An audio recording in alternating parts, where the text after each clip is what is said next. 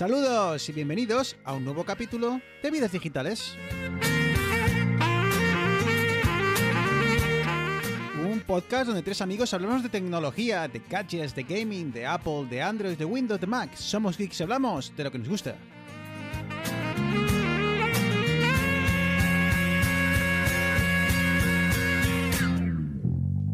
No te bajas Muy buenas, estamos de vuelta. Feliz 2023. conmigo. No te bajas Muy buenas, Arturo. Buenas, ¿qué tal? Muy buenas, Eneas. Muy buenas, chavales. el cielo del tocino, las babas y el sudor. ¿Qué tal estáis, chavales? ¿Qué tal? ¿Qué tal las fiestas? Eh, estamos a 7 de enero. ¿Qué tal todo? Fiestas, eh, Rosco, Reyes. Me tenéis mucho que tenéis mucho que contarme. ¿Qué tal, Arturo? Bien, a tope con la cope, ¿no? Se decía. O Eso ya es Bueno. del señor mayor. Joder, eso ya es un rancio, ¿eh? Eso es una rancio. ¿Qué tal se han portado los Reyes, Eneas? Yo es que soy republicano, nene. Entonces... ah, ah, tú eres Santa Claus. Sí, no, yo soy del viejito pascuero. Viejito Pascuero, viejito Pascuero. Es verdad, es verdad que tú ya, donde manda patrón no manda marinero, Eh, manda el viejito Pascuero. Eh, ¿Alguna cosa reseñable que me queráis contar de, viejito Pascuero barra Santa Claus barra eh, los Reyes Magos? Eh, Eneas, ¿algo que quieras de, alguna pincelada? ¿No? Este año ha sido las navidades menos tecnológicas de la historia. Eh, tenemos- Oh. Pues eso me está pasando a mí, ¿eh? Eso me pasa a mí, me ha pasado a mí también. Eh, Arturo, ¿alguna pincelada de algo Pues ¿Qué yo os voy nos a contar? envidia. Os voy a dar envidia. A mí me ha regalado... ¿Nos vas a dar envidia? ¿Nos vas a dar tarjeta de vídeo? ¿Eh? ¿Cómo que Muy, muy, muy, muy bien hilado, Hoy muy bien hilado. pillado. Imperdonable. ahora que ya no hay princesas ni brujas de las que me pueda enamorar. Bueno, pues año nuevo y los chistes no mejoran, así que bueno, si habéis aguantado ya una pila de años con nosotros, pues eh, podéis seguir tranquilos de que esto, esto no va a mejorar, pero bueno, ya nos tendréis, cariño. Bueno, que, eh, a ver, dejadme buscar el guion un poco por aquí, que tengo tantas pestañas abiertas eh, que ya no sé dónde está el guion. Eh, total, no sé para qué, porque poco caso lo vamos a hacer. No creo que este año 2023 eh, cambien las cosas, ¿no? Pero bueno. A ver, chavales, un evento de esos que yo creo que por algún motivo, no sé si es porque fue uno de los, nuestros primeros episodios con más escuchas y demás, eh, fue un episodio que hicimos sobre el CES. Así que cada año, eh, cuando llega el CES, eh, pues eh, no sé, como que nos gusta, aunque sea muy por encima, pero comentarlo, ¿no? Por el, por el hecho de, de aquel... De que tenemos un poco de cariño al CES. Entonces, bueno, Arturo y yo no es que hayamos estado muy atentos, pero viejito Pascuero eh, está ahí para, para echarnos un cable. Eneas, eh, CES, evento en Las Vegas, si no me equivoco, que por cierto, chicos, este año estuve a punto de ser invitado, y esto va en serio, pero eh, lo de, obviamente estoy en Santander, así que no he ido al CES, pero he estado a puntito eh, de ser el... el El enviado eh, especial. ¿Cómo se dice? El enviado especial al CES de Las Vegas. Pero otro año será. Eh, Eneas. eh, Desde que fue Neas en cuéntanos. mobile hemos sido en picado. ¿sabes? Sí, porque hombre, es una losa que hay que levantar ahora, ¿no? Eh, No, a ver, si de repente nos dices por el chat del grupo de chavales que moví al CES, o sea, me dejas con el culo torcido y partido en cuatro. Pues escúchame. He estado muy, muy cerca de ir ah, al CES este año. Muy cerca. Con los gastos pagados. Ah, bueno, eso es lo importante. Joder, ¿sabes? chaval, Porque por joder. poder... Eh, sí, ¿sabes? Eh, pues máxime si es en Las Vegas, ¿no? Que, que da igual. Allí, allí todos los días, todos, todos los años, eh, bueno, todos los días son temporada alta. Eh, y ya no os digo nada. Este año, cuando Arturo, cuando llegue el Gran Premio de Las Vegas, eso va a ser una ida de pinza de pre bueno, ya está siéndolo, de precios, de- eso va a Ya. ser el paddock, o sea, el paddock cuando van a tener que pasar una con una Karcher para quitar eh, famosos tío de la, de la, de la del, del pit lane porque va a ser aquello de locos. Pero, pero bueno, eso, Eneas, que me, me pierdo. Eh, cuéntanos, ¿alguna cosita reseñable eh, que nos quieras, bueno, resaltar de lo que ha dejado el CES o de lo que está dejando el CES, ¿no? Porque está, Sí, Está siguen, todavía- siguen todavía ahí.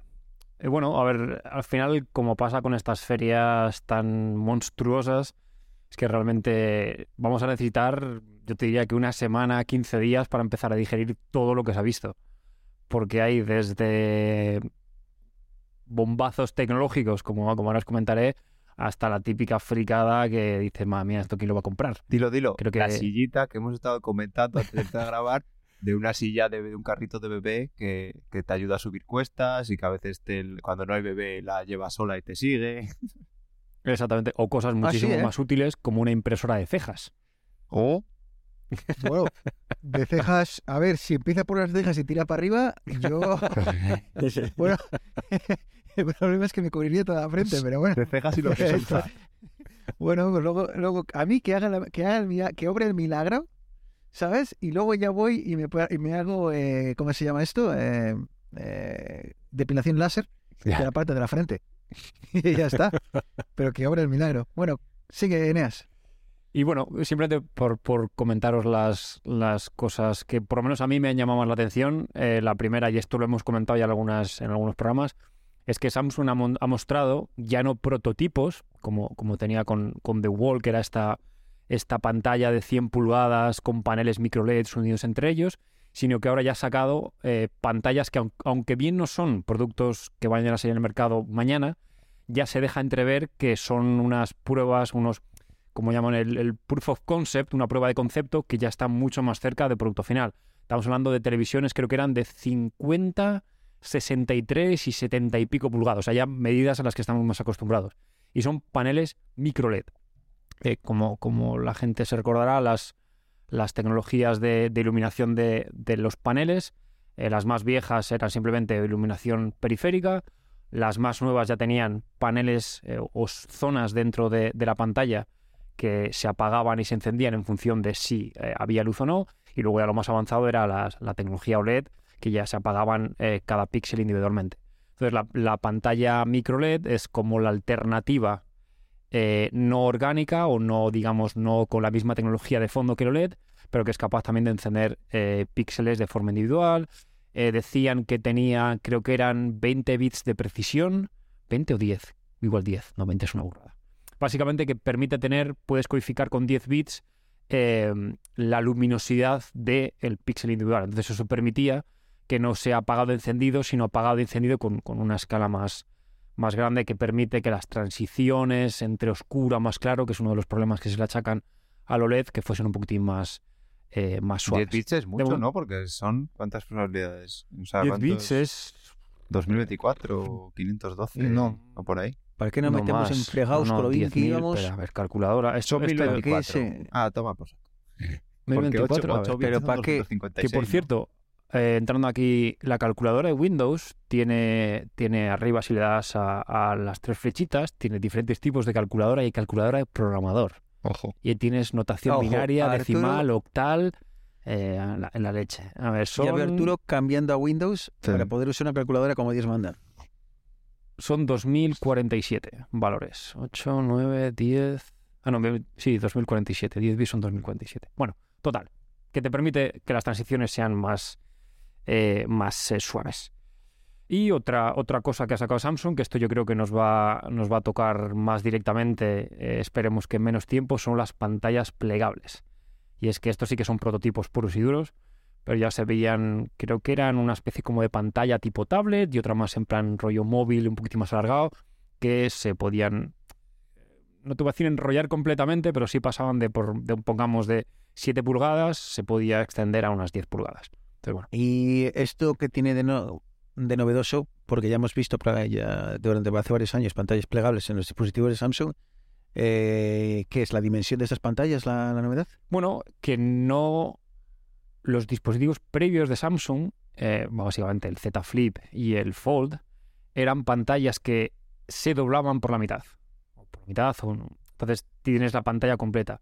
Esto tienes un dispositivo que es de un ancho y un alto fijo, pero que luego se puede expandir.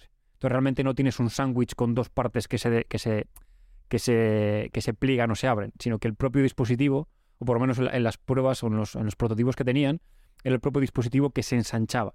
Entonces realmente no tienes mucho más ancho como, como cuando doblas dos mitades juntas. Yo me he quedado peor que lo que estaba, pero Arturo, ¿tú has entendido algo? Sí, a ver, que yo creo que en vez de doblarse se extienden. Claro, tú imagínate un pergamino, que son dos cilindros y que tú tiras y por Ah, dentro se va extendiendo. Entonces el pergamino sigue siendo igual, los dos, las Me dos estás- mitades. ¿Me estás diciendo que es como un chicle que lo estiras y lo encoges? No era el sinónimo que yo estaba buscando, pero, Pero- pero aceptamos se pulpo como animal de Ah, compañía. pero se, se llega a enrollar. Claro, claro, la los pantalla sí se enrolla. pergamino. Exactamente, la Ah, pantalla sí se enrolla. Es la, es la diferencia con, con estas A mí me otras gustaba más pensar que era como un chicle, tío, que lo estirabas ahí y salía Sí, sí, nada. Vale, vale. que, esto, no nos olvidemos que esto ya existe. Eh, creo recordar que LG tiene una televisión Sí. que ya mostraron hace Ah. como dos o tres años, que es un, es un rectángulo grandísimo y le das a un botón y empieza a salir la pantalla para arriba. Y esa es una pantalla que está plegada. Y había, está enrollada, había ¿no? también un móvil de Xiaomi o de Huawei o alguno de estos que hace año, año y pico que también, también sobre al final. Yo creo que son dispositivos mecánicos y lo mismo que pasa con las bisagras de las pantallas que, que se doblan. Hay eh, un mecanismo siempre suele fallar. O, o móviles que salía la cámara también. O sea que para Sí. hacerte selfies, eso Sí, todo sí. pantalla, salía la cámara. ya metes cosas mecánicas que claro, eso son mucho más fácil de cargártelo que, que algo electrónico. Sí, además que el, el plástico ya no es cristal lo que está encima de la pantalla, porque es un plástico, porque tiene que ser flexible. Es que el tacto del Fold y es una mierda. O sea, yo hace poco pude ir a, no sé a una FNAC y lo pude probar bien. Y porque normalmente en otros sitios lo tienen en vitrinas y no se puede tocar. y, y es que el, el tacto, o sea, aparte de que luego se nota eh, el paso de, de la parte esa, el tacto de la pantalla en general entera, es que volvemos a tener el tacto, de la, aunque sean capacitivas, volvemos a tener el tacto de las pantallas resistivas, aquellas de, de los Nokia. Del, del O sea, que estamos, básicamente estamos ante una especie de la... ah, ese persiana, es que no es persiana, ¿cómo se llama? La pantalla en la que, se, que, que tiras de una cuerda para cuando tienes un proyector. ¿No? Que Sí, tiras de ella, se extiende y sobre ella proyectas eh, la imagen del proyector, ¿no? Eh, una en, esto, en, de este caso, sí, me entiendo. Pues así es como funcionarían estas pantallas, ¿no? Que tirarías de ella, la desenrollarías Sí, y Sí, bueno, sí, sí, correcto. sin, sin la necesidad, correcto. sin la necesidad del proyector. Vale, pues ya está, ¿ves? Se me lo ha explicado, lo he entendido. No, no era tan complicado. Eh, siguiente. Y, y luego, bueno, esto para acabar, ya sabéis que a mí me gusta siempre dejar mi, mi puntadita de, de silicio cuando me dejáis cinco minutos ininterrumpidos, que es Le tenemos que poner una Este silicio. cabecera a estas cosas de NEAS. Ya te digo. Reto Sí, para eh, 2023. apodado Mr. Silicio. ¿eh? El otro día, en tu ausencia. Y es que bueno, no podía, no podíamos tener un CES, no podíamos tener una, una feria electrónica sin que, sin que hubiese noticias de silicio. Eh, así un poquitín resumiendo, eh, AMD ha sacado o anunciado que su serie Ryzen 7, eh, la, la nueva familia o la nueva iteración de, de su gama de procesadores de consumo, ha anunciado tres nuevos modelos, el 7900, el 7700 y el 7600, que en este caso no son las variantes X, que eran los, los que sacaron hace menos de un año o seis meses o algo así, sino que estos son un poquitín más asequibles, entre comillas. Eh, hablamos que el 7600 empieza en unos 200 y pico euros. Pero bueno, una, una, un nuevo escalón dentro de su gama de procesadores que hace que sea un poquitín, depende de lo que busquemos, una opción un, un poquitín más, eh, más asequible. Eh, por otra parte, Intel ha anunciado que la generación 13 ya está disponible para portátiles. Al final, bueno, como siempre, Intel con estos incrementos generación tras generación, en los que no tuvieron o no han tenido el, el- el gran cambio que tuvieron, creo que fue de la generación 10 a la 11, cuando, introdujeron los, los Efficiency Cores y los Performance Cores. Esto es un, un salto un poquitín más eh, conservador, entre comillas, evidentemente, más, más, que, más núcleos, mejor rendimiento, etcétera. Y por último, Nvidia anunció la 4070 Ti, eh, que no es más que la 4080 de 12 GB que lanzaron y luego deslanzaron y ahora han vuelto a lanzar otra vez. 800 y pico dólares. eh, en general la gente no está muy contenta con el precio y el marketing que han tenido.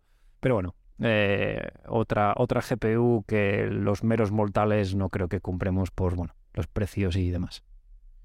Arturo, este Arturo Eneas, eh, tengo la, sensación, pero puedo estar completamente equivocado, ¿eh? pero tengo cero idea, de que los el mundo geek ya no, ya no espera con, ansia los lanzamientos de procesadores como ocurría hace años, ¿no? Como que eh, no se tiene la esperanza de que la siguiente iteración sea un salto evolutivo enorme, sino que bueno, eh, poco va a cambiar de lo que de lo que tengo hoy en mi ordenador. No sé si esa sensación es mi sensación o si realmente es, eh, bueno, pues el, el sentir de la, de la comunidad. A ver, de generación a generación ahora mismo no se nota tanto. A ver, sí que es un salto, pero por ejemplo, yo tengo un Ryzen 5600 que compré ya por 2019, yo creo.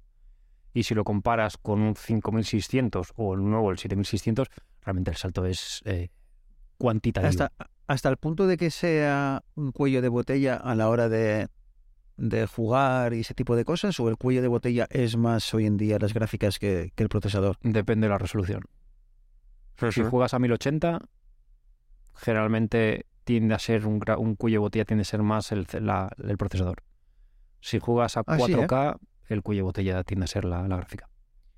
A ver, yo en el tema de Intel tenía como mucho hype por esto que hicieron de la separación de cores, que al final es como la base de ARM, ¿vale? Y por lo que, lo que pudo triunfar ARM, pero yo he estado leyendo, hace mucho que no tengo un PC, pero he estado leyendo y, no supone a, fin del día eh, mucho, mucha mejora de rendimiento ni, ni de eficiencia. Así que yo creo que eso, pues como dice Bruno, son como iteraciones, ¿vale? Siempre va a ser la eh, generación 13 va a ser más rápida que la 12. O sea, como Apple siempre hace el mejor iPhone que han construido hasta la fecha, pues normal, no vas a hacer uno peor. Pero yo creo que el, o sea, el futuro viene, bueno, no sé si AMD tiene algo, algo pensado, pero he leído también esta semana una noticia sobre que eh, Google ya estaba haciendo eh, compatible la, nueva arquitectura, vale, bueno, por poner un poco en contexto, pues tenemos la arquitectura x86, x86-64, ¿vale? Que sería la que hay ahora en, en Intel y en AMD. Pero luego tenemos la ARM, que, joder, nunca me acuerdo de esta. Bueno, Apple la está utilizando ya en, en todas, tanto en móvil como en ordenadores. Eh, Qualcomm también tiene, hace la mayoría de los procesadores de, los móviles Android eh, con esta ARM. Y hay una nueva arquitectura que es RISC-V, que se supone que es la que va a venir a, dominarlos a, todos. Y lo que ya, o sea, la noticia que saltó es que Google ya tiene adaptado todo Android para, para esa arquitectura. Entonces no se sabe cuándo va a sacar, cuándo va a ser el salto, porque bueno, está todo como un poco entre bambalinas. ¿Por qué? Porque RISC-V es una arquitectura eh, libre de derechos. Eh, entonces, claro, eh, la podrían adoptar muchos fabricantes sin pagar un duro a ARM, ¿vale? Porque ARM sí que es una arquitectura que tú tienes que, que tienes que pagar. Y yo creo que ahí es donde se producirá otro de los saltos. Pero ahora es que es igual. Apple ahora con sus M no sé cuántos, pues joder, cada vez que saque un procesador Apple, pues van a ser una mejor que la anterior, pero no va a ser el salto que ha habido entre arquitecturas. Sí, yo creo que, el- que el- estoy totalmente de acuerdo contigo. Si nos fijamos en los últimos, no, no te voy a decir 10 años, pero 5 años, creo que los dos grandes como cambios o, o giros que ha dado la industria, primero fue la eh, cuando AMD sacó los Ryzen, creo que fue en 2018-2019, que rompieron un poquitín con la hegemonía de Intel. Y luego, por otra parte, eh, como dices, eh, Apple cuando sacó los, los M, los procesadores basados en ARM, que nadie, creo que nosotros lo discutimos en algún podcast, que sí pensábamos el rendimiento y tal, y yo creo que nos dejó a todos bastante sorprendidos con, con lo que lograron, no solamente a nivel de rendimiento, sino de consumo y demás. Eh, seguramente... Sí, pero también comentas del- problemas, ¿eh? Porque Sí, sí, no, obviamente no hay, no hay solución redonda, ha o sea, las tres para- Bs. para, ¿cómo se llama? Para el procesamiento monohilo, que claro, no hay manera de hacerlo eh, muy rápido y no hay muchas aplicaciones y muchos programas que requieren este. Hay unos que lo requieren porque están mal hechos, pero hay otras cosas que no se pueden paralelizar y claro, ahí no puedes competir ni de coña. Ahora mismo que quieren hacer procesadores para el- Mac Pro, para el equipo más potente, pues claro, no van a sacar uno que sea peor que el anterior. Porque entonces no podrían decir que es el mejor Mac Pro que han sacado nunca. Te, te meto en un aprieto si, si te pregunto qué tipo de, de procesos eh, no se pueden paralelizar. Eh, o, eh, o, o- o sea, no sé si te meto en un aprieto o si me lo puedes traducir a, a idioma usuario.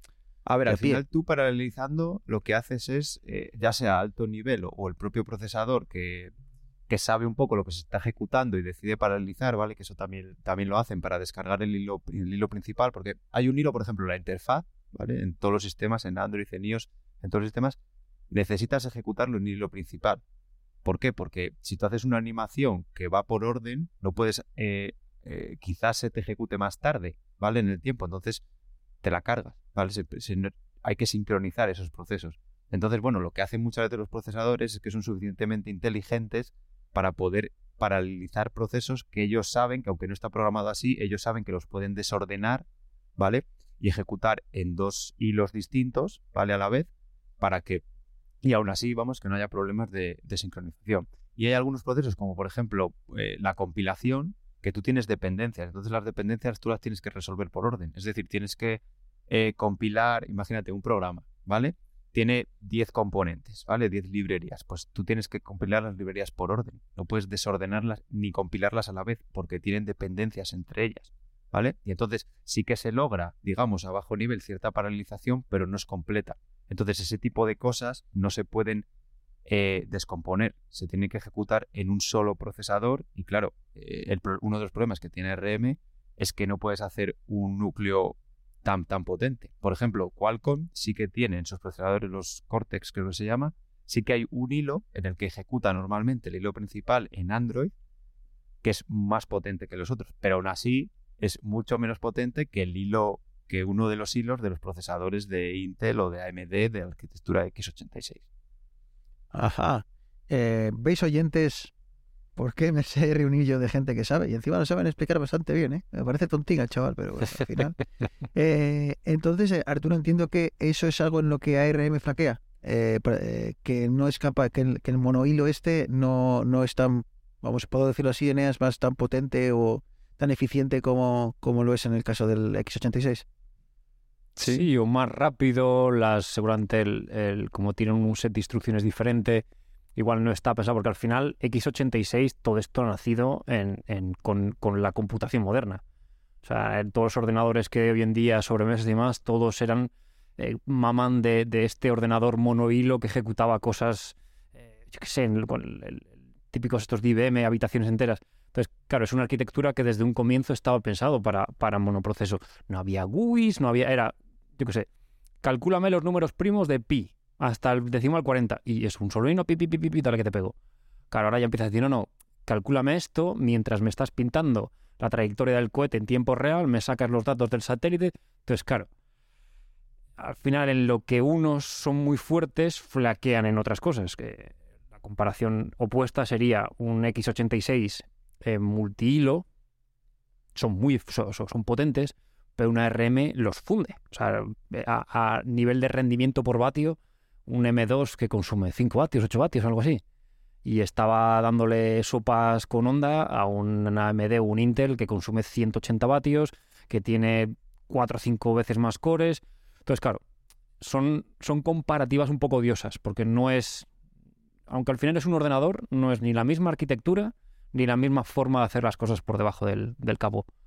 Y en nuestro día a día habitual eh, estamos más acostumbrados, a, o sea, en nuestro día a día ocurren más procesos eh, multihilo que, que monohilo. O sea, en, en el día a día de nuestro, obviamente yo no sé lo que está pasando por detrás en las tripas de mi ordenador, pero es, ¿qué ocurre más con, con más frecuencia? Pues precisamente las cosas gráficas eh, van normalmente en, en un solo hilo. Y a ver, y luego también está lo de, lo de siempre, que si le metes chicha, al final mucho, muchos, en muchos casos los portátiles no son capaces de, de, digamos, de sacar todo el calor que genera, ¿vale? Y al final tu, tu procesador puede ser muy bueno, ¿vale? El problema que tenía yo en el MacBook antiguo. El procesador era muy bueno sobre el papel, pero claro, en cuanto le, le daba caña, eh, eso no refrigeraba y, y se quedaba ahí. De hecho, ahora lo noto. Tengo el mismo procesador que tenía en el Mac Studio, lo tengo en un MacBook Pro y el Mac Studio no pasaba de 30 grados y el MacBook Pro, pues normalmente está a 40, 45, depende de la caña que le metes, que es muy poco comparado con los 100 que alcanzaba aquel MacBook que tenía, ¿vale? Con Intel. Pero aún así, claro, pues eso, pues 15 grados. Tienen, tienen la culpa. Y para ir cerrando este tema, el, el otro día veo, me encuentro un titular que dice MagSafe llegará a Android. Dije, ¿Cómo Dije gusta el clickbait, ¿cómo? eh? ¿cómo? ¿Cómo? Y, y obviamente era un clickbait, eh, era... ah, Bueno, pero no por ello falso. no por ello falso, eso iba a decir, quiero decir. Es un cl- clickbait Eh, cogido con pinzas. Sí. Exacto. Es, es porque todo lo que lleva el nombre, la, la, bueno, la etiqueta Apple eh, atrae, atrae visitas y entonces entiendo que, que por eso lo hicieron. Eh, ¿Qué es lo que ocurre? Bueno, pues eh, muchos de vosotros, nosotros conocemos MagSafe, ¿no? Esa tecnología de carga inalámbrica que hace no mucho introdujo Apple, no sé si estamos hablando de un par de años, Arturo, dos, tres años iPhone 12. en la 12, ¿no? En la cual, pues eh, el elemento de carga, la base de carga, se alinea con el teléfono gracias a un, un set de imanes, ¿no? En este caso, circular. Entiendo, Arturo Eneas, eh, que lo que se ha anunciado en el CES va por esos tiros, ¿no? Una forma de estandarizar este juego de imanes para que los teléfonos del futuro, los dispositivos del futuro, pues eh, se aprovechen de esas ventajas que tiene el alinear eh, la base de carga con el, con el propio dispositivo. Sí, al final ha sido la alianza wireless, no sé qué, no exactamente cómo se llama, eh, que ha La de, anunciado que ahora mismo la de existe. Kiwi, ¿no? Wireless. Power Consum- Consortium. Pues al final es el estándar QI, ¿vale? El que hemos oído hablar, que es como carga todo lo que no es MagSafe de Apple, todos los cargadores que compramos en el IKEA y demás, utilizan el, o sea, tienen que cumplir el estándar QI para, para la carga. Pues ahora van a sacar un estándar QI 2 y han pedido ayuda a Apple, de hecho Apple está colaborando a ellos para eh, una de las cosas, supongo que tendrá más novedades, ¿vale? Pero una de las cosas será que utilizarán eh, MagSafe o tecnología que eh, mediante imanes eh, alinearía perfectamente las bobinas de, inducción. ¿Para qué? Pues como hace Apple en su día, para que se gaste menos energía por el camino, para que los dispositivos se calienten menos. No sé si cogerán también, porque MagSafe también lo bueno que tiene es que tiene un pequeño chip que controla un poco el flujo de energía por si se calienta o hace que cargue más, más flojo, iba a decir, más despacio mientras más cargado esté para proteger la, la batería. Pero bueno, al final eh, es bueno para los que no usen Apple, porque van a tener esa tecnología, y es bueno para los que usamos Apple, porque eso hará que haya muchísimos más dispositivos compatibles y sobre todo que al ser un estándar abierto no tengan que pagarle a Apple por cada dispositivo y te suban ese, ese precio, que es lo que pasa ahora. Hay una pregunta que es que te he oído, te he oído decir el nombre y me ha chirreado un poco el cerebro. ¿Es Ki o Chi? Yo creo es Chi, pero porque Q es una letra, eh, no sé si es porque es chino o porque es una letra griega o algo así, ¿eh? no me digas el por qué, pero se escribe QI, pero es Chi. Sí. Ok. ¿Lo has entendido, Eneas? Sí. Joder, si es que estáis dormidos, coño. Oye, a haber que cambiar los hashtags Eh, del programa tecnología, hashtag humor. Sí, ¿no? Eh, bueno, no sé, tío, no me, no me las cogéis, no me las cogéis. Bueno, da igual, igual es que igual el problema soy yo, ¿eh? Que también estoy, estoy echando la culpa al empedrado, igual la culpa es mía. Eh, cerramos el CES, chicos. Eh, pasamos al siguiente bloque. Pues eh, a falta de, si, de chis o nos, decido, decido yo y movemos al siguiente bloque. Arturo, a ver, cuéntanos un poco. ¿Has habido una filtración muy gorda a la cual no he prestado atención porque sabía que me lo ibas a contar y yo como soy más de audioli- audiolibros, pues eh, eso, he decidido esperar a que, a que tú me lo cuentes. A ver, llevamos años escuchando que Apple eh, se trae entre manos un coche, no, broma, eh, se trae entre manos el casco de realidad mixta, salió el tema Facebook y la, reali- y la realidad virtual, Apple apostando más por la realidad mixta. El caso es que parece que ese famoso casco, ese famoso dispositivo, esas famosas lentes, no sé qué, cómo será, eh, eh, parece que están más cerca ah, que nunca de, ser lanzadas y una filtración de, de information ah, parece que ha filtrado bastantes cositas que nos hacen tener una idea bastante clara de qué es lo que se viene. Sí, o sea, yo pondría, puntualizaría primero que, que no sé si es lo que se está gestando ahora o lo que saldrá, ¿vale? Porque a mí, siendo también Apple, me parece muy, muy raro buen que saquen sí. algo así. Muy buen apunte. Eh, y no lo saquen como un Y si no, que se lo digan a dispositivo de Proser, ¿eh? Ese, ¿Ves? Le vendría bien la impresora de cejas cuando se las tuvo que afeitar. Exacto, exacto. Eh, por lo primero que fue, creo que fue a principios de diciembre, ya se empezó a filtrar que el departamento de marketing, tan importante en Apple últimamente, había nombrado, porque eh, ¿Puede ser que el, import- el- el departamento de marketing cada vez sea el departamento más grande dentro de Apple? Sí, probablemente. Y el, eh, pues se había visto que Tim Cook y determinados directivos de Apple no hablaban nunca de metaverso, ¿vale? In- Intentaban como evitar eso porque se supone que metaverso es lo que va a hacer Facebook, o bueno, que ahora ha llamado, llamado Meta. Entonces Apple le iba a dar otro nombre. Y ese nombre sería Extended Reality. O sea, van, van a hablarnos, y cuando lo traduzcan a, castellano, será realidad extendida de Apple, ¿vale? Apple no tendrá metaverso, sino tendrá su realidad extendida. También trascendió que finalmente se supone que el sistema operativo eh, se va a llamar, pues lo mismo que tenemos a iPadOS, iPhone OS, macOS, XROS, precisamente de eh, Extended Reality. Y luego ya vino, eh, hace unos días, pues ya la traca final, que, que es esta filtración de The Information, que como digo, que yo creo que es como el estado en el que está, ¿vale? No dudo que lo iban a sacar, porque sí que se supo también que lo habían retrasado por problemas de software, ¿vale? Eh, bueno, empiezo a contar que, que la verdad es que han contado bastantes cosas. Lo primero es que serían, por un lado, las gafas, que tendrían una pequeña... Bueno, gafas, no, vamos a hablar primero de casco, porque esto va a ser un casco de realidad más que unas gafas. Muy parecido a lo que hay de las MetaQuest ahora mismo. ¿Qué tendrían eh, esta, este casco de Apple? Eh, la parte del casco tendría una batería muy pequeña porque las baterías grandes irían en el cinturón unidas por unas correas que serían intercambiables, rollo las correas del Apple Watch, ¿vale? Entonces se podrían cambiar en caliente porque la duración es de dos, calculan dos, tres horas, ¿vale? De esas baterías, no sería más de, para este primer prototipo. Entonces, para tener una pequeña batería para que puedas, mientras cambias, pues que no, no tengas que parar. Y luego esas correas también tendrían un cablecillo eh, para poder conectarlo a, un ordenador, pues para, para desarrolladores, ¿vale? Eh, también se ha sabido que tendrían un, chip, eh, en principio el M2, y luego otro chip nuevo, que ya veremos cómo lo llama, cómo lo llama Apple, que procesaría toda la cantidad de, de vídeo que se está recogiendo, porque también se habla de que tendría unas 10 eh, cámaras, ¿vale? Joder.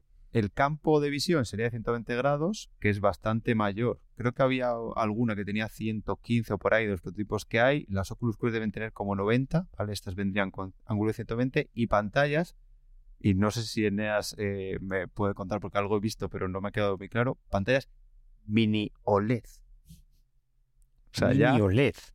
para toda esta amalgama de nombres, pues tenemos uno nuevo que es una Supongo que será por el, mini OLED. El, diámetro de cada LED, que no serán de tamaño de televisión, que son bastante grandes. Creo que es que ahora los OLED, como hacen truquillos esos de que utilizan el verde para varios píxeles y no sé qué, también Ah. tiene que ver con que utilizarían un diodo para cada uno de los píxeles.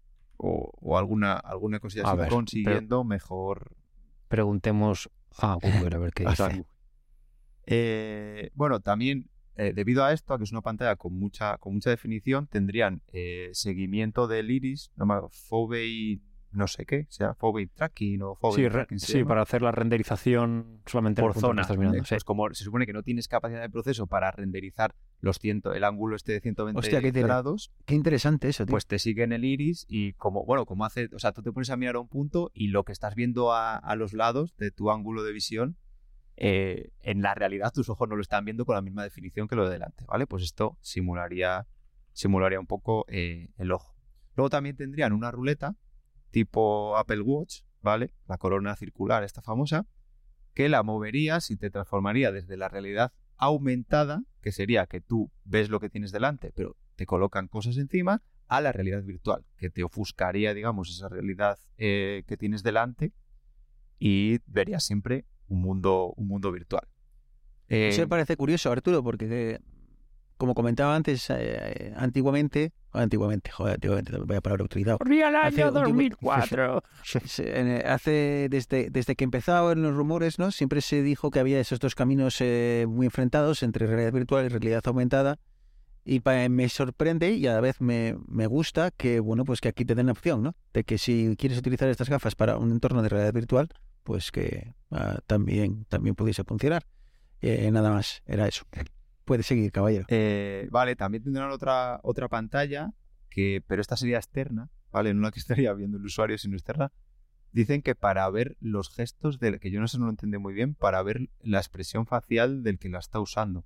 O sea, no, no es raro porque al final la expresión facial, bueno, te cierra los ojos, no sé, te pondrá una cámara apuntando a tus ojos para que el de atrás vea qué tienes en los ojos, no sé.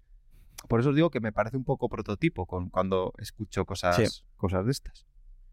Eh, lo que sí que tendría, eh, lo que no tendría, mejor dicho, son mandos, ¿vale? Mientras las Oculus Quest y, y las últimas gafas que hay eh, tienen, o sea, los últimos cascos de este tipo tienen un mando, pues más para saber, para cambiar en la interfaz, para saber dónde están tus manos, también se utilizan esos mandos.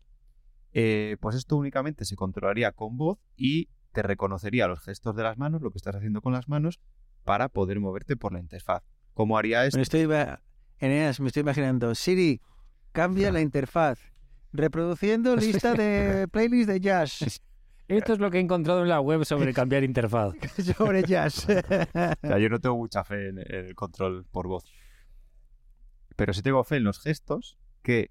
eh, ¿Y cómo se utilizarán estos gestos? Pues mediante uno de los sensores LIDAR, ¿vale? Va a tener dos sensores LIDAR, uno de corto alcance y otro de largo alcance. ¿Vale? El de largo alcance pues sería eh, pues para ver lo que tienes delante, ¿vale? Para mapear las profundidades de lo que tiene delante, porque esto de las profundidades se puede hacer con también con cámaras normales, ¿vale? Pero como hemos visto en los Tesla, ¿vale? No es- estas cámaras no son tan buenas y tienen algunos errores, como que te choques contra cosas, porque no es capaz de interpretar que, eso es una textura y que ahí hay un muro, ¿vale?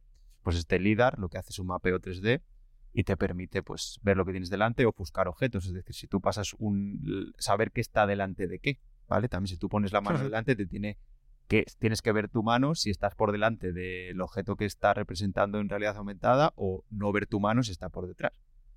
¿Vale? Y luego tendría otro de corto alcance, el LIDAR, precisamente para ver los gestos de las manos y manejar la, la interfaz. Eh, respecto al software o las aplicaciones, bueno, pues hablan de una aplicación de videoconferencia con avatares completos de alta resolución, ¿vale? O no sé, no sé cómo le llamo, o realistas, ¿vale? De calidad realista o algo así. Decía ¿Y ¿Eso querrá, querrá decir que serán eh, memojis eh, de calidad o que Sí, sean sí, sí, sí. representaciones reales? No, no, una nuestras? especie de memoji eh, de- real y además incluso con las piernas, ¿vale? Porque decía que iba a tener cámaras también en la parte inferior para, para simular las piernas, ¿vale?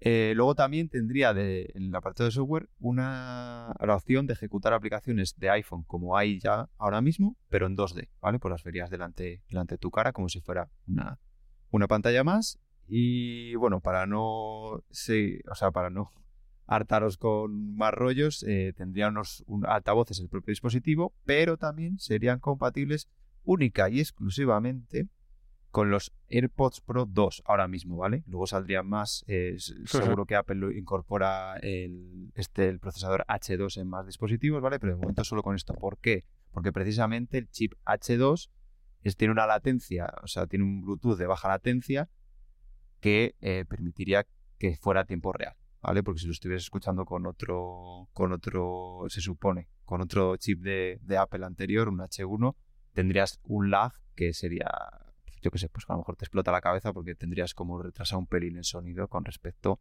a, a lo que estás viendo. Y no se vaya chavos Bueno, metido, ¿eh? No, no, no, pero ¿qué, qué cuerpo te deja, Eneas? Si quieres te doy pie yo A ver, con una opinión breve, pero... con todo lo que ha dicho Arturo, que van a valer 8.000 pavos las gafas. Es que estaba pensando lo mismo, tío. Estaba Es que- pensando O sea, demasiado... ya- O sea, si Apple destaca por algo es por no poner todos los huevos en la cesta. Y aquí parece que hay todos los huevos y los más están los huevos de, de Tim Cook A ver, yo y te los voy huevos de decir. Frederick y todo. hablan de 3.000 eh, dólares, ¿vale? Para esto, pero quiere, el producto que quiere acabar Apple teniendo es unas gafas de como un iPhone, ¿vale? De los Pro, ¿vale? Pero es al precio que quieren llegar. Pero es que aún así, a mí esto me sigue pareciendo me- que me cobre, o sea, si me cobras 3.000 pavos, pero me haces unas gafas como las que tengo yo que hagan esto, joder, y 5.000. Bueno, pero Porque es sabes, así, Arturo, no, Pero es que va a el- sacar la- una cosa que a mí ahora mismo me parece la misma mierda que tienen otros. Vale, va a tope con todo, ¿eh? Las- la mejor definición, el mayor ángulo. Vale, pero es la Pero misma tú, mierda. tú crees que... Bueno, eh, ya sabes que las primeras iteraciones de cada dispositivo que nuevo lanzado, ¿no? Como el primer reloj, el primer, eh, la primera tableta, el primer, lo que sea, ¿no? Los primeros eh, auriculares.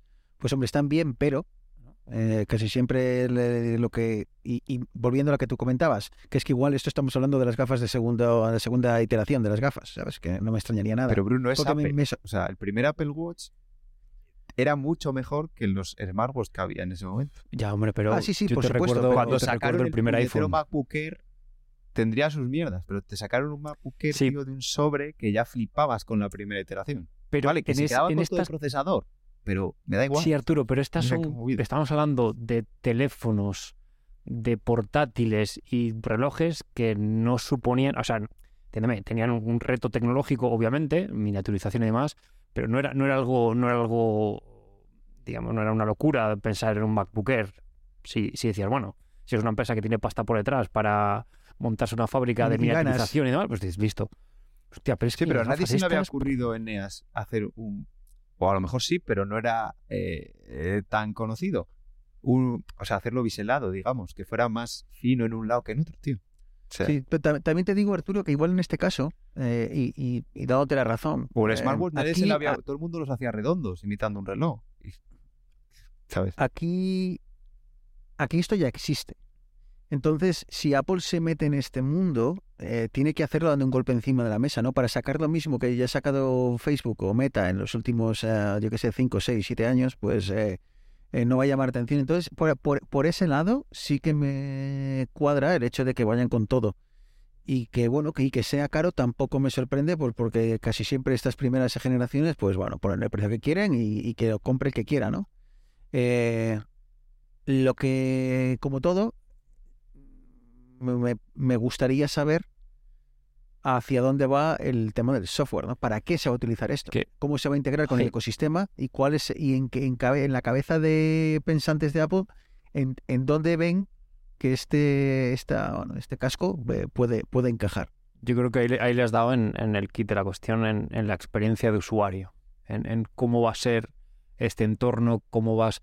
Y ya, porque por ejemplo, eh, no sé si habéis tenido la ocasión de probar algunos las... las las Oculus. las Meta, creo que es el que eran las Oculus Rift 2, bueno, estas que eran que era todo, la gafa lo tiene todo, no te hace falta más. Sí, yo tengo las 1. Sí. Y la verdad es que, o sea, la experiencia de usuario, de ponerte las gafas, tener el entorno virtual en el que tienes los juegos o tal, o sea, a mí me parecía bastante user friendly. Entonces, eso hace que la si montas toda tu experiencia sobre un entorno que es agradable, que es fácil de utilizar, perfecto. Claro, eso lo estamos viendo en dispositivos que son para una cosa solo. O son realidad aumentada o son realidad mixta. El transicionar de uno a otro con la ruletilla hasta que decía Arturo. El que te sirva para videoconferencias, para. Entiendo que también habrá juegos, habrá. eh, no sé si habéis visto el. Con las últimas que sacó Meta, que puedes tener escritorios, no, no escritorios virtuales, pero puedes mirar un, un ordenador y automáticamente puedes montarte pantallas alrededor. Hmm. Eso es lo que más eh, Eso para me pone que me ¿eh? De- espectacular. Eso es lo que más cachondo me pone de toda esta mierda de la realidad virtual y aumentada y demás. Aunque, aunque obviamente no a 3.000 pavos. ¿eh? Correcto, no, Eh, ya terminamos. y- Vale, pero es, es a lo que vamos. a pero es mí que de esa- lo que esa- has dicho de la ruleta, a mí es lo que me parece que eso es Apple. O sea, esa mierda de la ruleta. Que sí, tú estés sí, sí. que el día de mañana estemos todos trabajando con un casco, con unas gafas, todo en tu mesa, en tu curro, tengas realidad virtual porque estás eh, mirando ahí no sé qué, no sé cuántos, a ver, simulando que estás en un, yo qué sé, es que no un sé chip, decir, tío, de silicio. Claro, pues ¿qué no lo sé, a ver cómo será, Pasta pues térmica. que estás Pasta como en térmica otro por encima y de te hable, por todo el cuello te cae pasta térmica. y te hable el de al lado, tío, y hagas a la ruletilla y le mires y estés en realidad aumentada. Eso mola. O sea, eso sí que Sí, sí. sería una de las cosas que digo, joder, pues esto, esto es una de las cosas que hace Apple bien, precisamente. Por Oye, lo mismo Arturo, de los y entonces, de, de ¿se habla de fechas para- ¿se habla de fechas en esto o, no? ¿Se Mm. sabe si 2023 será el año que veremos la versión 1 o todavía no está muy claro? Ahora se dice que se presentan en la WWDC y, ¿En junio? y salen a la venta a final en el último trimestre. Es lo último que se ha dicho. Pero claro, se lleva posponiendo, o sea, se iba a presentar en enero, pero por problemas de software dijeron que se, que, que se retrasaba. Por cierto, Arturo, eh, otra promesa no incumplida eh, de Apple, y digo otra, después eh, me viene a la cabeza la famosa, hi- hilando con el, con el tema anterior, ¿no? El de las cargas, ¿no? La base de carga aquella famosa que nunca salió. Otra promesa incumplida de Apple de este año ah, creo que ha sido la ah, aplicación barra sección de música clásica de Apple Music, que se prometió para finales, para 2022 y no salió. Sí, bueno, la Así que, transición bueno. de Apple Silicon, el Mac Pro, debería haber Es verdad, estado el Mac Pro octubre. tampoco ha estado. Tampoco ha estado. Y todavía seguimos, porque me acuerdo que en aquel uno de los podcasts en los que más, episodios en los que más em, especulamos, fue, si os acordáis, aquel sobre para cómo iba a ser el Mac, el Mac, el Mac Pro, ¿no? Eh, si iba a estar orientado a, a servidores, si iba a estar orientado a hacer Mac Studio todavía más estudio. eh, y nada, seguiremos, seguimos con la, con la duda. Eh, yo creo que es aquí planteándonos el, el cierre de esto, el empezar ya la cuesta abajo. Así que a menos que queráis comentar algo de este dispositivo de Apple, igual podemos pasar a uno de los últimos bloques, chicos. ¿Que queda algo en el tintero? ¿Os veis pasando por caja o tenéis ganas de, que esto empiece ya a ser una realidad o no os llama nada la atención? A ver, yo me llama la atención desde el punto de vista de que si esto va a ser lo siguiente, pues yo como desarrollador, pues a lo mejor, eh, según lo presente Apple, pues me, no sé, a lo mejor me, me anima a cogerlo pues para, para engancharme, pues como esa gente que se empezó con el iPhone, hizo el juego de la cerveza, tío, y se forró, pues a lo mejor por esa parte sí.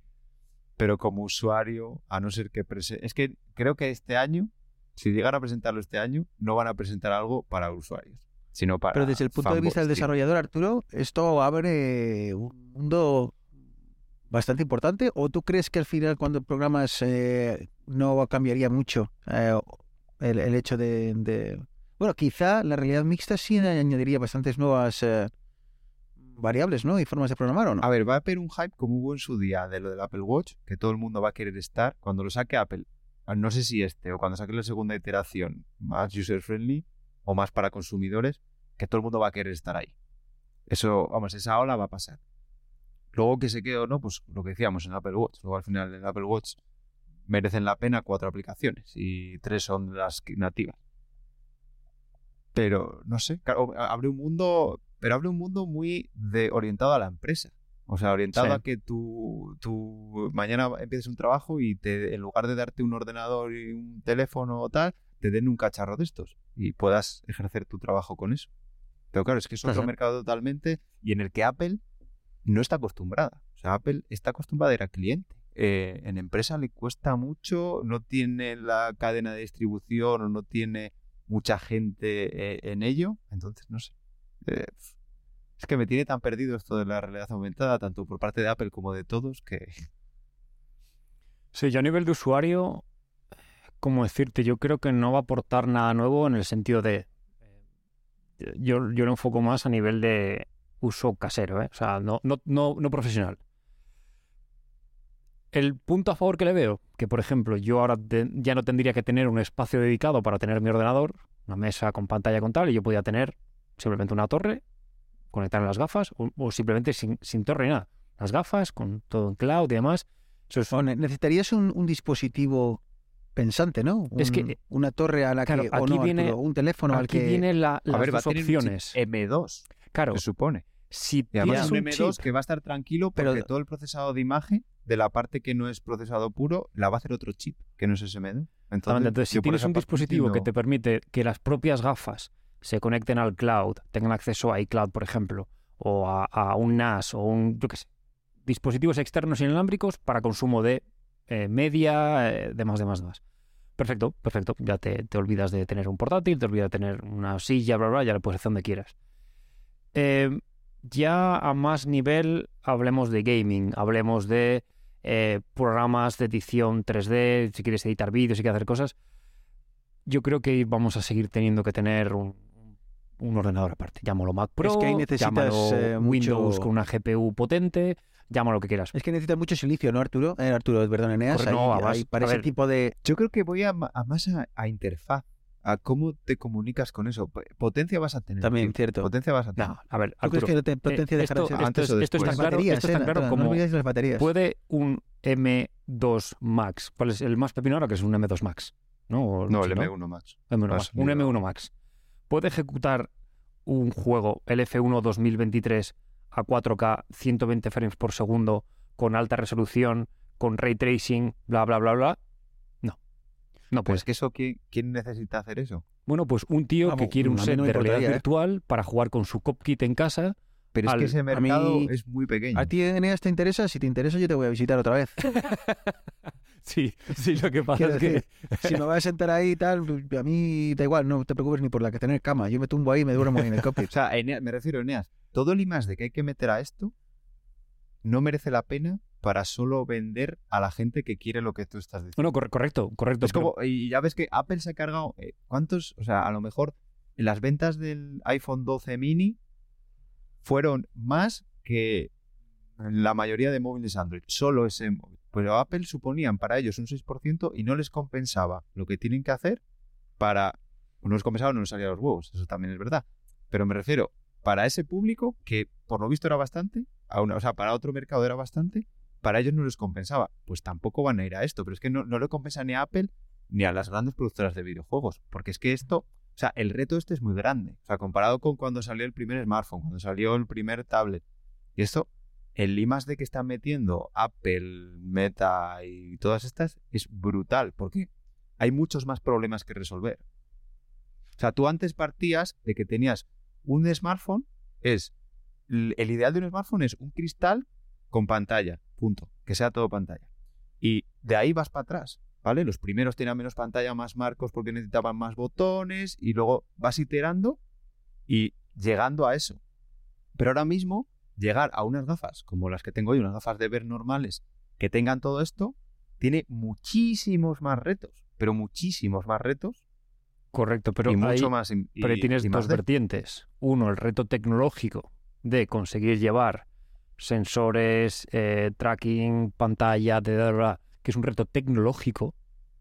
Y batería, chicos, Bate- que sí, es que nos correcto, estamos olvidando la batería correcto. porque si queremos trabajar ocho horas hay que poner un pedazo de batería. Eso es un reto Sí, Bruno, y pero luego también teníamos móviles que duraban.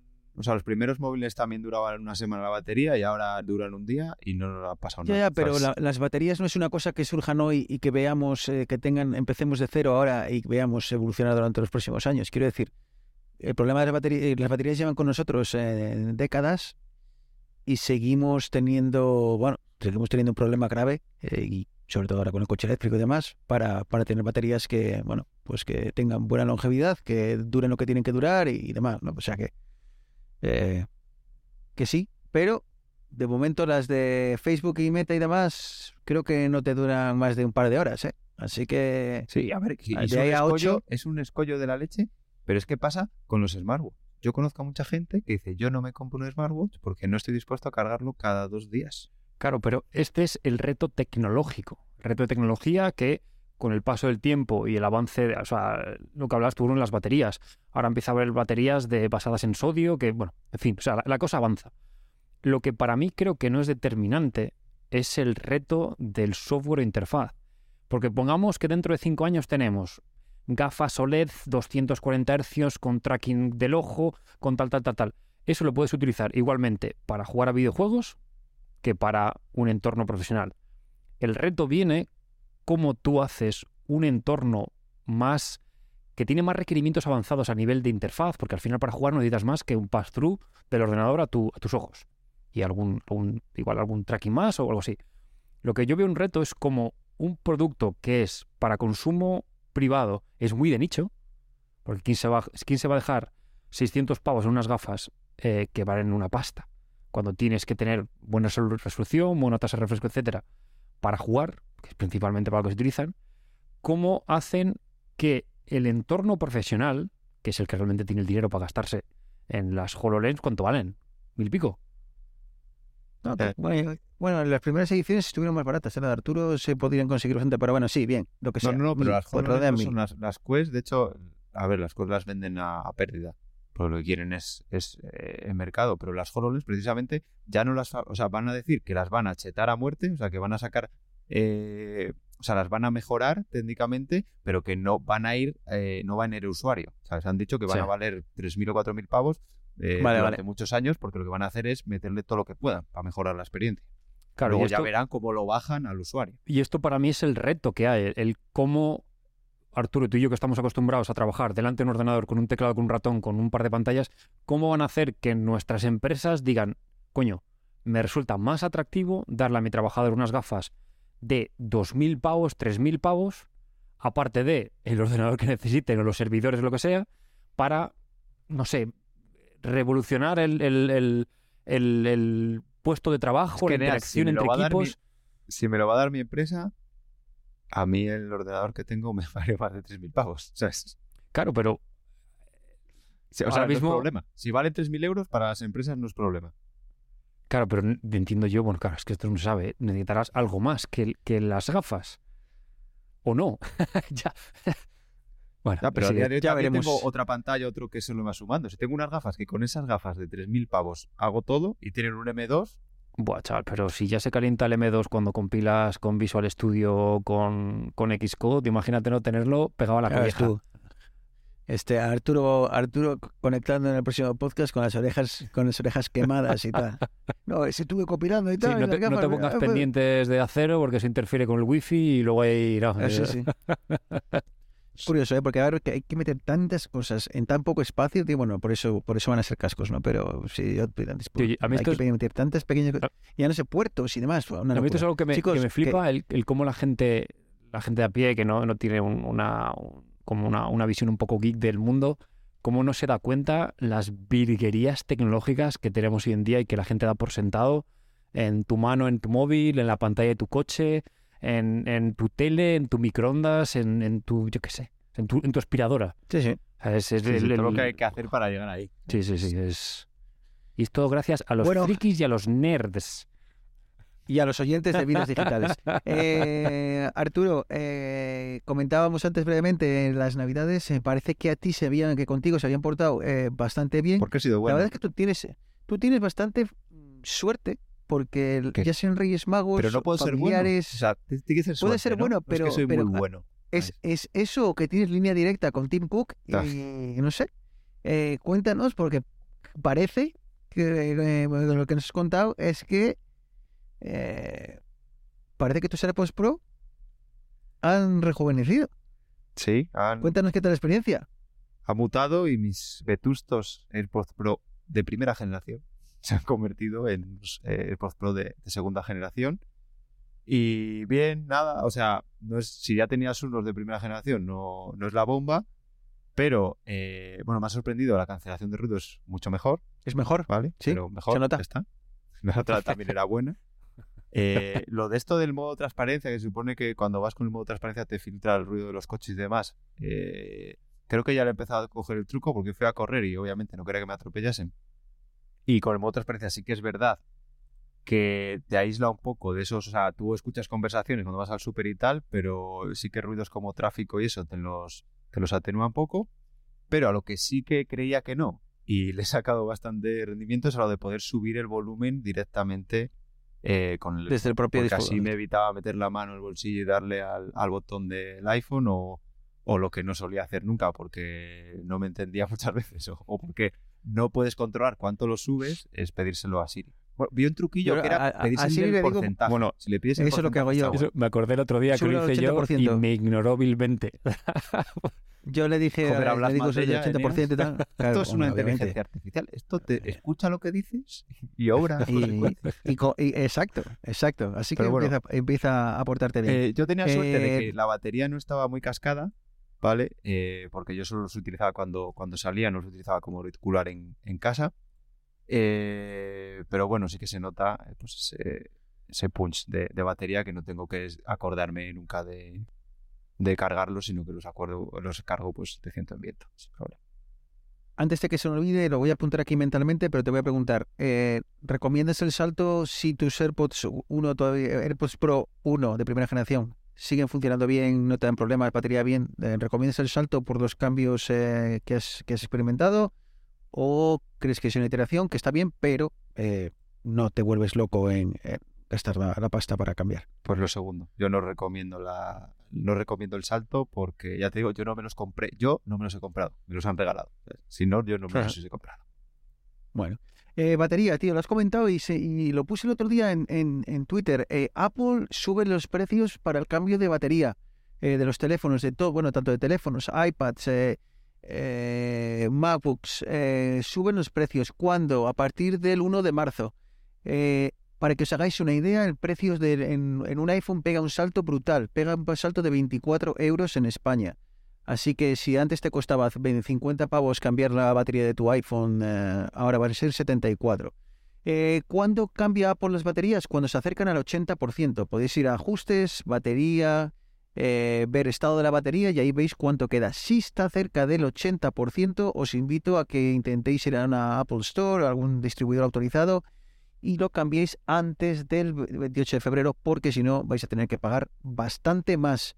Eh, no me ha gustado el movimiento de Apple, lo hace a nivel mundial y en España serán 24 euros. Oyentes de Latinoamérica, os recomiendo que eh, vayáis a eh, la página de Apple, de, pongáis en, en vuestro navegador eh, Apple, eh, por ejemplo, Apple Baterías Colombia y en la, página específica que, tiene Apple para esto, si hacéis scroll hacia abajo vais a ver cuadro de, de, estos en el que puedes ser, pones tu modelo y demás, pero justo debajo en la letra pequeña te aparece que el precio es tanto, pero que a partir del 1 de marzo será X. Así que echadle un vistazo.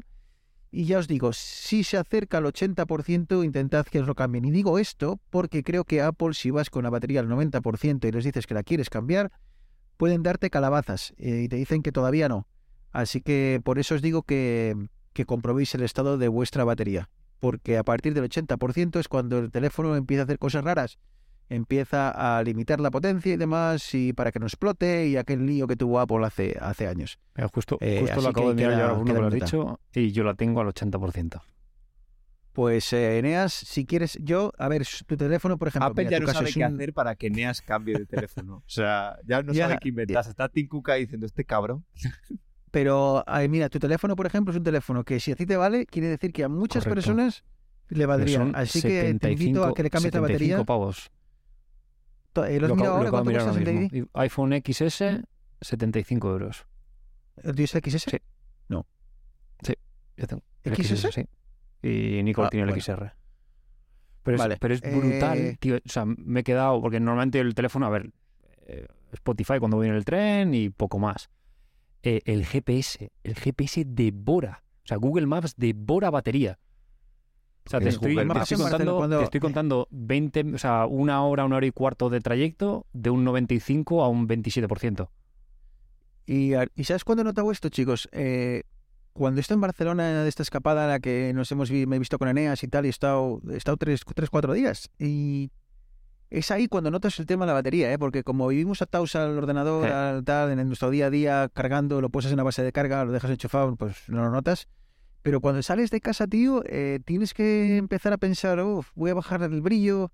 Encima estoy en Barcelona, que hacía unos, unas navidades espectaculares, eh, un sol de la leche.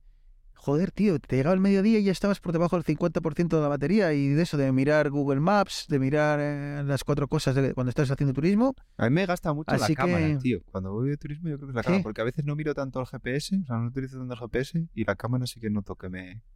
Claro, pero cuando estás de turismo, sabes, miras eh, mapas, eh, miras, eh, a ver este, las reviews de este, de este restaurante, miras no sé qué, tal, llama, la cámara, el WhatsApp. Joder, y se nota, se nota un huevo. Así que bueno, eh, ahí lo dejo, chicos. Que, sepáis que a partir, chicos y chicas, eh, eh, eh, a partir del 1 de marzo suben los precios. Así que si estáis en las situaciones extraneas, igual 75 es caro, eh, pero posiblemente el 1 de marzo cueste 99. Así que... Sí, además si tienes intención, ah. si lo que dices, Bruno, si el teléfono te, de momento te sirve, igual le puedes dar otro par de añitos más sin problema. Absolutamente, absolutamente. Eh, en mi familia ya... Y, y es que antes no era tan caro, es que es lo que más me gustaba antes a, a los familiares, decía, oye, no vais locos, no vais al chino de la esquina, id al, al- si no tenéis un Apple Store en, en la ciudad, como es el caso de Santander, id a un distribuidor autorizado, eh, como Catwing o demás, que tienen, tienen la misma política de precios, y que os la cambien. Eso es- Oye, ¿lo van a subir también en este el programa de repararlos tú mismo? eh, no lo sé. Si, está soportado, Eso porque yo sé. miré y el, el iPhone XS no está soportado, es del 12 para arriba. Normal. Pues es, Eh, es claro. lo mismo. Es lo mismo. Bueno, en fin. En fin, si es que... Eh, pero, pero claro, ahora va a ser complicado, ¿eh? porque cuando suban a casi esos 25 pavos, que es que es un salto muy grande, es que pasan de 75 a 25, es eh, un 25% más, bueno, más de 25, pero bueno. Eh, es bastante. Entonces, ya me cuesta más decir a la gente, a los familiares, no, mira, pagad un pelín más, pero hizo un distribuidor autorizado, ¿no? No pongáis una batería de Pedro Luis que saber de dónde viene, de qué parte de China viene y que no pon una, auto- pon Mira, una original. hay- a mi padre lo Hay hizo dos cosas y en esta vida 50 en las que no se puede ahorrar dinero. Una son las fuentes de alimentación en un ordenador y la segunda son las baterías. Es que es eso, tío. Es que son tan Porque como importantes pete- que... Te llevas por delante, no solamente te llevas por delante la batería o la fuente que tengas, sino todo lo que tengas enchufado. Porque el bolsillo del roñoso va dos veces al mercado. Joder. Y con esto, señores, pasamos a la última parte del programa que ya nos hemos sobrepasado la hora, pero quiero preguntaros, chicos, empieza 2023.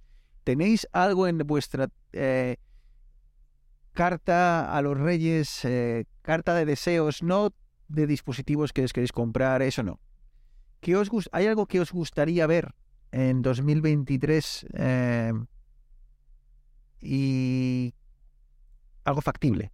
Quiero decir, algo factible. No me digáis que queréis, tenéis muchas ganas de poder ir volando a vuestra oficina en vuestro Tesla volador. No, eh, algo factible. ¿Hay algo factible que esperéis con ganas eh, para este 2023? Yo tengo una cosa en mente, puedo abrir, puedo, me atrevo a abrir Venga, Dale, dale. eh, la lata para daros Dale, tiempo. dale.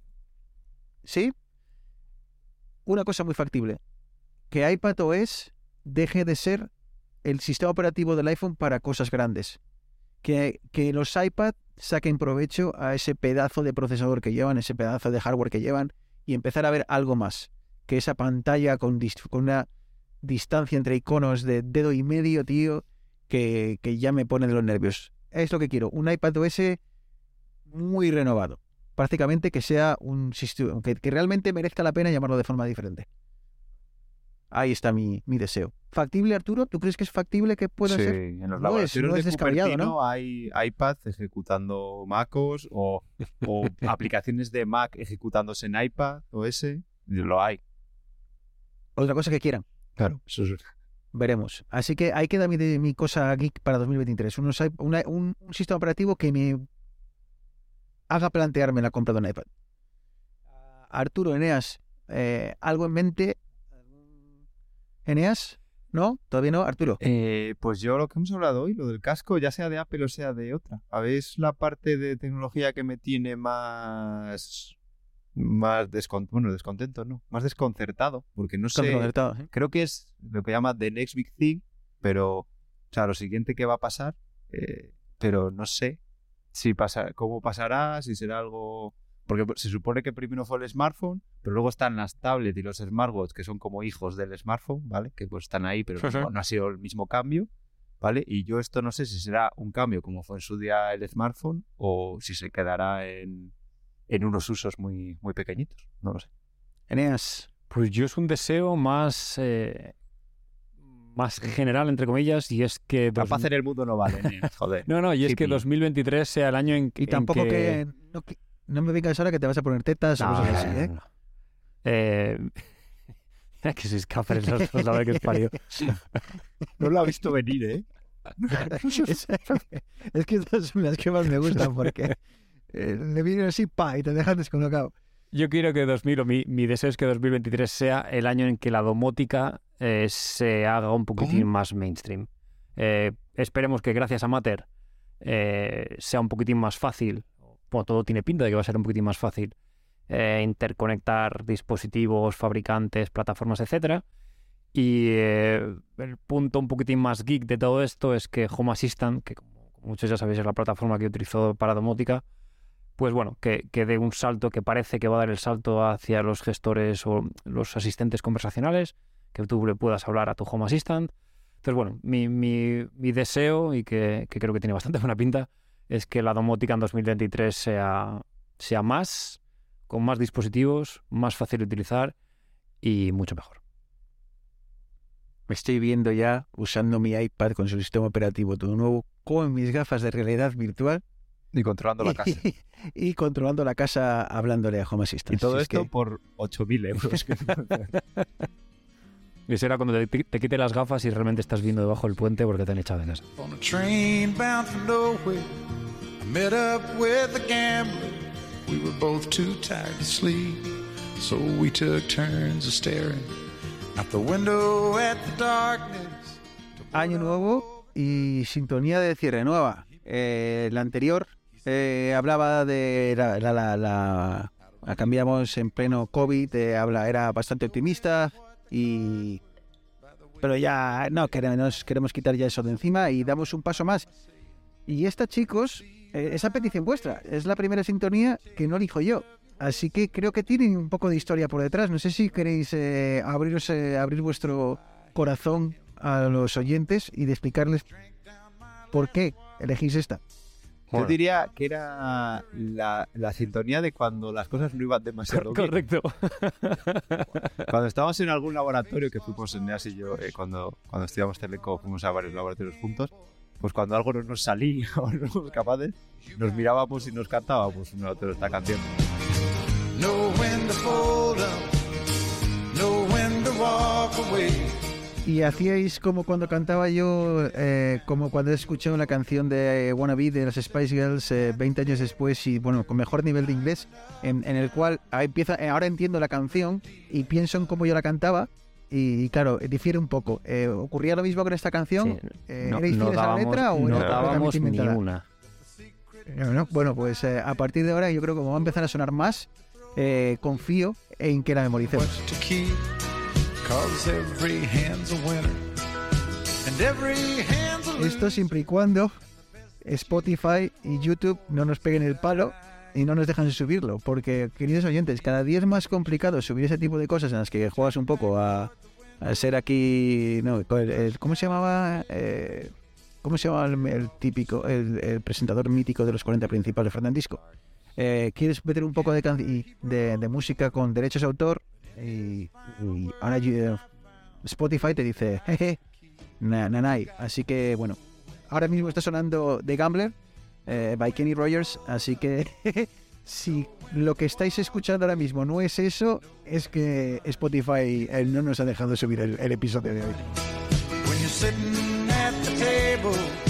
Bueno chicos, pues eh, antes de despedirme, tengo una consulta gastronómica. Uf, Año nuevo, consulta. Tengo consulta Subimos gastronómica nivel. O sea, ya dejamos de hablar de fruta y ya empezamos a hablar de platos de cuchara o cómo va esto. de cuchara y de tenedor. Roscón de Reyes, chicos. Uf. Pues yo lo como con la mano, lo primero. Lo como con la ¿Seco? mano. tío. ¿Seco o con nata, tío? Con nata. Con nata for sure, o sea, vamos. Cero es que este año, lo- este año, tío, lo he pedido por primera vez a los Reyes con nata. Y has Y es, descubierto y es más la grande hostia. que hay en este es la mundo. hostia. Es que te puedes comer A ver, lo que quieras. yo parto del rosco que es eso típico que no, si lo comiese durante todo el año no me gustaría. ¿sabes? Pero, como lo comes una vez al año, lo cojo con pasión ribereña, pero seco imposible. Tiene que ser con nata. Eh, yo no sé si el roscón de Reyes o rosco de Reyes es una tradición que se extiende también por Latinoamérica. Eh, si es Hasta solo cosa yo de sé, España o no. No. No, Por lo ¿eh? menos en Eh, Chile no que se- es. por- raíces- Sí, Dios llegó Tu- hasta ahí. En Chile creo que no. Entonces, bueno, eh, pero vamos, que es un eh, postre dulce típico del Día de Reyes, eh, circular, una especie de biz... No es bizcocho, es... eh, no sabría, buscado en internet. Una especie de un panetone. Buah, no, no, pero Sí, yo este año, ten- este pues- año tenía rosco reyes y panetone y el panetone le da tres sopapos al rosco reyes, ¿eh? Bueno, bueno. Bueno, bueno, bueno. A ver si ahora vamos aquí entre ¿Por qué no has los probado mi hombre. señora, chaval? Qué, Ah, eso es qué mal ha que- sonado. bueno, que este qué año mal me ha han traído, sonado. me lo han traído con bueno, mazapán bueno, dentro. bueno, bueno, bueno. Y no. No entremos en esos temas de aquí me- meter aquí a las mujeres sus roscos y da igual. Eh, por cierto, no sé si habéis, habéis probado eh, una cosa que he descubierto este año, pero que al parecer, al menos en Cantabria, ya llevaba bastantes años, eh, a- al menos en ciertas panaderías o pastelerías, es el roscón de hojaldre. ¿Habéis probado el roscón de hojaldre? No, No. pero, pero eso, De- eso, de- de eso de Reyes tiene- muchísimo mejor que el roscón tradicional, ¿eh? Puede ser, pero no es un rosco. Quiero decir, eh, lo- o sea, eso es una realidad. O sea, lo, lo he probado. eh, todo pasó muy rápido, ¿vale? Muy bien lo de estaba en una agujero, panadería. pero no es un donut, tío. Exacto. Estaba en la panadería, de repente empiezan a preguntar a la señora, ¿pero cuál quiere usted? ¿La- ¿El, el normal o el de hojaldre? Y digo, "¿Eh, ¿hojaldre de qué? Y, y luego voy a otra casa o hablo con un amigo y me dice, sí, sí, esto es muy habitual últimamente en Santoña y tal. Hay una panadería que lleva haciendo los años. Y digo, hostia, voy a casa de un familiar y resulta que tenía el, el de hojaldre. Y lo he probado. Y me- es- ¿os sabéis el emparedado, tío? Uh, el postre más Eso rico es. del mundo. Pues es, es como un pastel de emparedado, pero circular. y, que algo- y con crema por dentro. Eh, Me están entrando súper está tocando fríos, las mamas.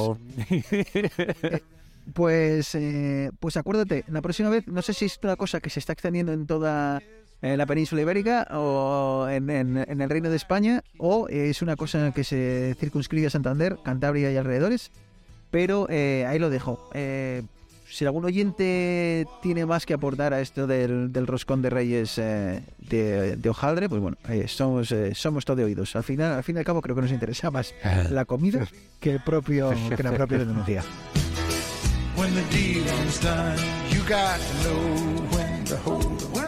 Eh, bueno chicos, hora de ir cerrando. Eh, para otro día dejo el tema de otro descubrimiento que he hecho por culpa de mi visita a Barcelona, que ha sido el tema del verbú, pero yo creo que igual lo podemos dejar el próximo día y ya hablamos un poco de bueno, tipos de verbos, a mí me gustan amargos, dulces y demás, pero bueno, no nos da tiempo. A lo mejor tenemos que hacer unos especiales sobre comida. Yo creo que sí, yo creo que digo, al menos hay más pasión, hay más pasión, en- en- en- hay más debate, ¿no? Eh, Arturo, eh, igual no, te vas ya, ¿no? Te vas ya para Getafe No, ya. me voy a quedar la semana Hoy, que viene. mañana. Así que nos Ah, pues ver. igual nos vemos. Vale, Es- pues quedamos para desayunar. Yo trabajo por las tardes. Ah, bueno, ¿tú trabajas también?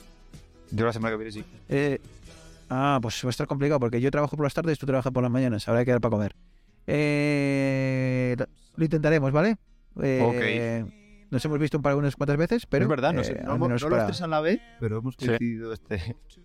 Sí, sí, sí, sí. Yo he hecho el esfuerzo de, de la misma forma que Eneas voló en junio eh, para, para grabar el, pro- el programa especial. En playa- en playas del Incres. Exclusivamente. Falla- En Que por Playa Incres. ha, ha dicho que por favor que dejéis de ir a reclamar la cerveza gratis. Sí, que, sí, que ya que se van a quedar sin stock de Estrella Galicia, que, que ya, ya valió, ya valió. Playas del Incres, sí. Eh, sí, ya, ya está bien. Eh, no, no dijimos, no pusimos fecha de caducidad a la promo, pero ya está bien. Ya acabó en 2022. Eh, y yo hice lo propio y fui a visitar a Eneas. eh, pasamos allí un- unas horitas juntos. eh, y, y estuvo, estuvo muy bien, porque además Eneas vives en un paraíso climático. Aquello era una maravilla. Sol, no hacía viento. Y, y- El maravilloso. Acapulco del A Mediterráneo. Así pongo que- contexto y Bruno no tiene muy seguro de que cuando vuelva su casa debido a todas las nevadas de Canadá esté en pie, ¿vale? Tengo amigos en, todo, en muchas partes del mundo, así que bueno, yo de momento elijo mudarme a Barcelona. Arturo, un abrazo. Un abrazo. Eneas, nos vemos pronto, ¿vale? Un- Un abrazo Un abrazo fuerte. Y a los oyentes, pues eh, a los agradecimientos y saludos habituales, añadir, desearos un feliz 2023, que vaya todo muy bien, que lo paséis eh, genial, con la familia, con, con todos, con los colegas, que, y que bueno, que, que disfrutemos y que, que la vida son dos días.